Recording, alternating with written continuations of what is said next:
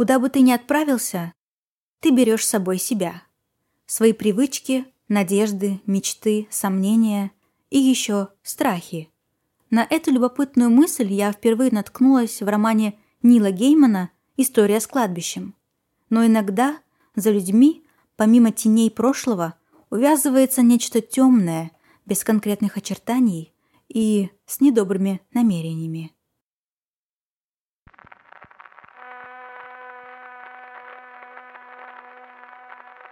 Это «Упыриное королевство». Добро пожаловать! Меня зовут Саша, и это подкаст о монстрах, настоящих или выдуманных, городских легендах, от которых мурашки по коже, и время от времени про истории реальных преступлений. Мы продолжаем серию эпизодов в специальном летнем формате. Обещаю, не за горами полномасштабный выпуск на 20 плюс минут, а пока скажу спасибо, что вы здесь.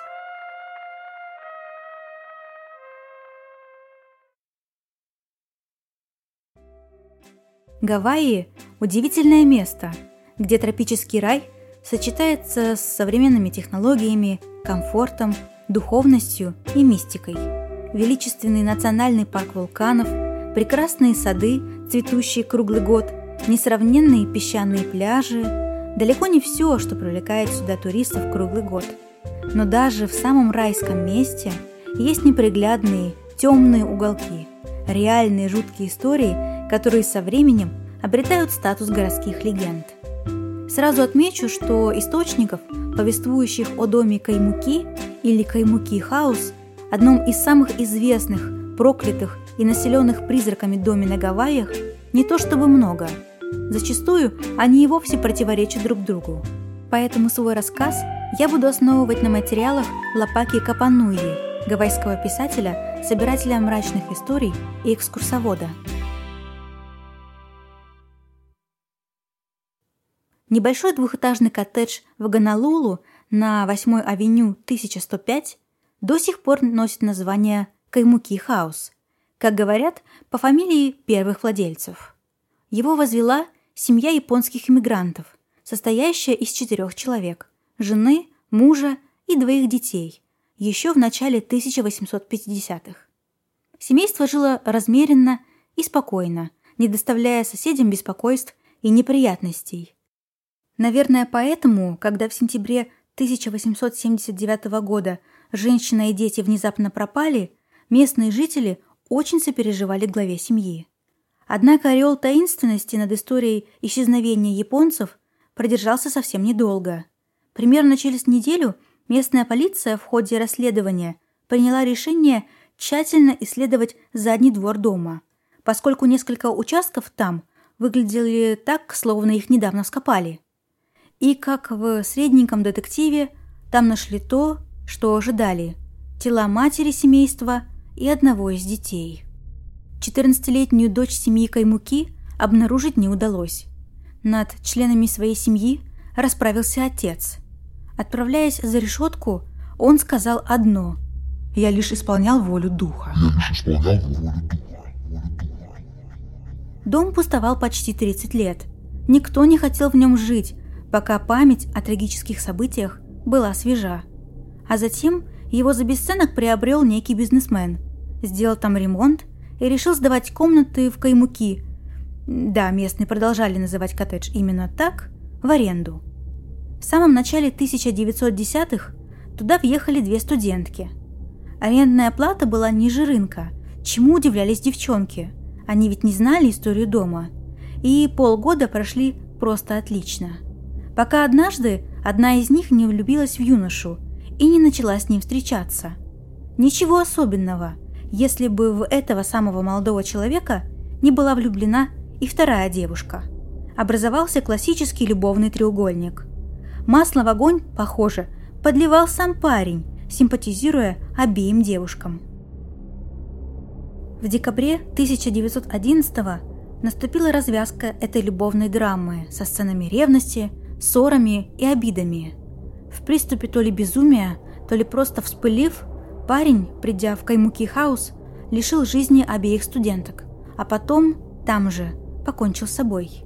Их искалеченные, со следами разложения тела, были обнаружены в злополучном доме только через 4 дня.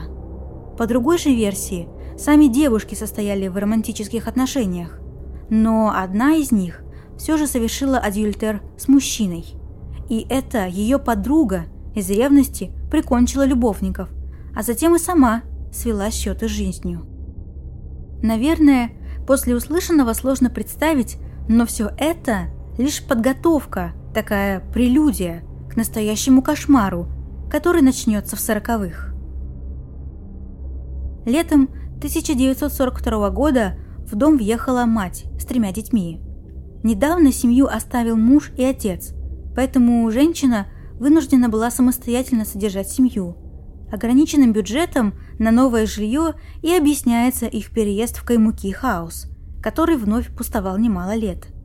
А вскоре соседи начали подозревать, что новая хозяйка чрезмерно строга с детьми, и за закрытыми дверями Каймуки хаус скрывалась проблема домашнего насилия. Все потому, что в коттедже день ото дня раздавались громкие хлопки, грохот. Но, с другой стороны, может, новые жильцы просто делали посильный ремонт или просто дети баловались в отсутствие мамы. Так или иначе, соседи от жалоб в полицию воздержались. Поздним вечером 14 июля 1942 года в полицию Ганалулу позвонила женщина. Она так сильно волновалась, что диспетчеру не сразу удалось разобрать ее слова, среди которых прозвучала фраза «Этот дом проклят, он пытался убить моих детей». Когда на указанный адрес прибыли полицейские, то обнаружили, что вызвавшая их женщина стоит во дворе дома в полубессознательном состоянии. На ее руках и ногах виднелись синяки и ссадины. Офицеры вошли в дом и столкнулись там с тем, о чем местная газета даже напишет материал, а сами они не забудут до конца дней. Внутри каймуки оказался полностью разгромлен. Мебель переломана, а ее обломки были разбросаны по всему дому. Со стен свисали обрывки обоев, повсюду рассыпана соль. Трое детей прятались в гостиной. Они тоже были ранены, но не смертельно. Более часа нечто невидимое поднимало подростков в воздух, швыряла их в разные углы комнат, кусала до крови, бросала в них домашнюю утварь. И это все на глазах у полиции. Через час нахождения офицеров в доме сверхъестественная активность стихла. Женщину и детей отправили к родственникам. Они даже не вернулись в Каймуки за вещами. Говорят, полицейские, прибывшие на этот вызов, пару недель отходили от увиденного, но службу не оставили. По словам женщины, странности в доме начались замечания ее сына о том, что в доме живет призрак. Он так и сказал «Мама, у нас пахнет призраком». Все решили, что мальчик имеет в виду запах сырости, может даже гнилости. Но ничего удивительного, дом пустовал много лет. Сначала все посмеялись, но затем пугающие события стали происходить регулярно. Жильцы слышали шепот на незнакомом языке – Сами собой открывались и закрывались двери. Самостоятельно включался и газ свет в гостиной. Матери доставалось меньше всех.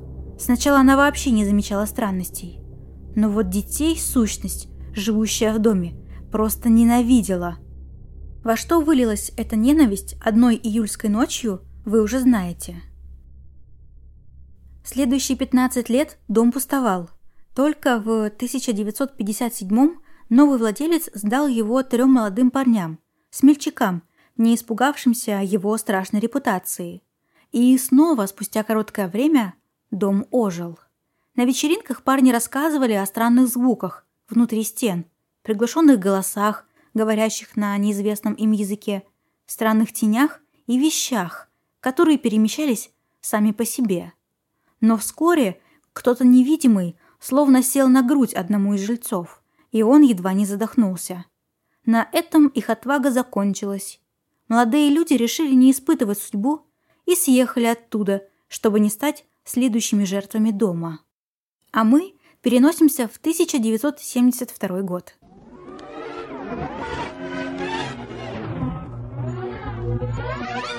Первого ноября в местной гавайской газете выходит небольшая заметка о злоключениях полицейского и жителей дома с привидениями. Дело в том, что автор, наверное, чтобы сохранить анонимность героинь, не уточнил, что именно это за дом. Но исходя из локаций, описанных в материале, несложно догадаться, что речь именно о Каймуки Хаус. Итак, 31 октября в полиции раздался звонок от трех девушек, арендующих неназванный дом с привидениями. Они жаловались на то, что невидимка двигает их мебель, хватает за руки и больно дергает за волосы. Совпадение или нет, но в Хэллоуин, 31 октября, активность домашней нечисти достигла пика. Полицейский прибыл в коттедж, обнаружил там лишь насмерть перепуганных девчонок и никого больше. В доме было тихо. Когда страж порядка предложил впечатлительным девушкам провести ночь у родственников вне пугающего дома, те согласились, и все отправились по машинам. Три девушки в автомобиль одной из них, припаркованный рядом, а полицейский в свой патрульный. Какое-то время машины ехали друг за другом по проспекту Вайалая. Полицейский уже был готов сворачивать, как заметил, что автомобиль потерпевших заехал на стоянку кафе «Оазис». Ему показалось это странным, ведь девчонки были насмерть перепуганы и спешили доехать к родным в безопасное место. Поэтому он тоже отправился на парковку кафе, дабы проверить девушек. Согласно рапорту, который он позднее составит, девушка, сидевшая посредине заднего сиденья, начала отбиваться от чего-то невидимого, что ее душило. Офицер вылетел из автомобиля и полез в машину жительниц дома с привидениями, чтобы помочь. Но в тот же момент его тоже словно перехватила мощная невидимая рука. Хватка ее была настолько сильной, что за секунды невидимка вывихнул полицейскому руку. Однако офицеру удалось высвободиться. Он рванул к своей машине и по рации вызвал подмогу. К этому моменту невидимка уже отпустил девушку в автомобиле, и она пыталась отдышаться. Полицейский расположил пострадавшую в патрульной машине и сказал другим девушкам пересаживаться в нее. Но ранее абсолютно исправный двигатель отказался заводиться. К счастью, оперативно подоспела вторая машина – не знаем почему, но все участники этой истории решили продолжать движение на двух автомобилях. Проехав буквально 5 метров, обе машины заглохли. И вдруг дверь машины девчонок распахнулась, и ранее атакованная девушка выпала на дорогу. Все выглядело так, словно две невидимые руки схватили ее за горло и пытались задушить. Она, хватая воздух, словно пыталась оторвать их от шеи, но даже подбежавшим полицейским не хватало сил это сделать. Тогда сержант направился в кафе «Оазис» поблизости и выбежал с горстью гавайской соли и стаканом воды, которой он стремительно обрызгал всю компанию. За мгновение все пропало, как наваждение. Оказалось, что именно так бабушка сержанта боролась э, с нехорошей энергией, как она это называла, когда он был маленьким. И решение поступить именно так пришло к нему совершенно внезапно. Звучит эта история как полнейшая выдумка, но авторы заметки о произошедшем Чарльз Кен и Рубели Джонсон – уважаемые гавайские историки, и, как утверждает Лапаки Капануи, вряд ли стали бы сочинительствовать. Пять лет спустя, в 1977 Каймуки Хаус покупает японская семья. По некоторым источникам, они переезжали из США на Гавайи и об истории дома многого не знали. В одну из первых ночей в доме женщина проснулась от того, что в спальне стало жутко холодно. Приглядевшись, она и вовсе смогла разглядеть детскую фигуру, словно плывущую по комнате. Фигуру без рук и ног. Новая хозяйка принялась будить спящего рядом мужа, но когда тот наконец проснулся, фигура растворилась в воздухе. На следующий день супруги обратились к священнику с просьбой осветить дом, но это не возымело никакого эффекта. Тогда им посоветовали специалиста, который разбирается в темных сущностях. Побывав в доме, он заключил, что в этих стенах обитает Кася или Каси. Надеюсь, я правильно ставлю ударение. Кася это японский демон, человекоподобное существо с головой огромной кошки или тигра и огненным хвостом. По легенде, она обожает закусывать грешниками, отдавая предпочтение их трупам, а еще зарождается на месте несправедливой расправы. Рассматривая историю дома, демонолог предположил, что дочь Каймуки, тело которой не нашли, переродилась в эту злую сущность и не позволяла никому там жить спокойно. Избавиться от Касси, по его словам, было нельзя, но ее можно было задобрить. Поэтому в течение нескольких недель владельцы дома проводили особые ритуалы с подношениями хлеба и воды. Похоже, это сработало, потому что паранормальная активность прекратилась, и они прожили в том доме без происшествий почти 40 лет. В 2014 году супруги продали дом и переехали в другое место. Два года спустя новый владелец полностью перестроил жилище на 8 авеню 1105 и сегодня мало что напоминает о том самом Каймуки Хаус. Но разве это может помешать и дальше рассказывать историю проклятого дома? Кстати, как мы помним, Кася не ушел, а лишь притаился благодаря подношениям. Но это нисколько не мешает ему однажды вернуться и снова превратить жизнь жильцов в кошмар. И еще, готовясь к выпуску, я нашла статью Кита Манна, который, путешествуя, довольно долго прожил в Каймуки Хаус. Он снимал комнату в доме, и там также жили другие ребята. Я оставлю ссылку на этот материал в описании. Если резюмировать, людям там до сих пор не очень уютно. Кит пишет, что комнату там не снимают дольше, чем на три месяца.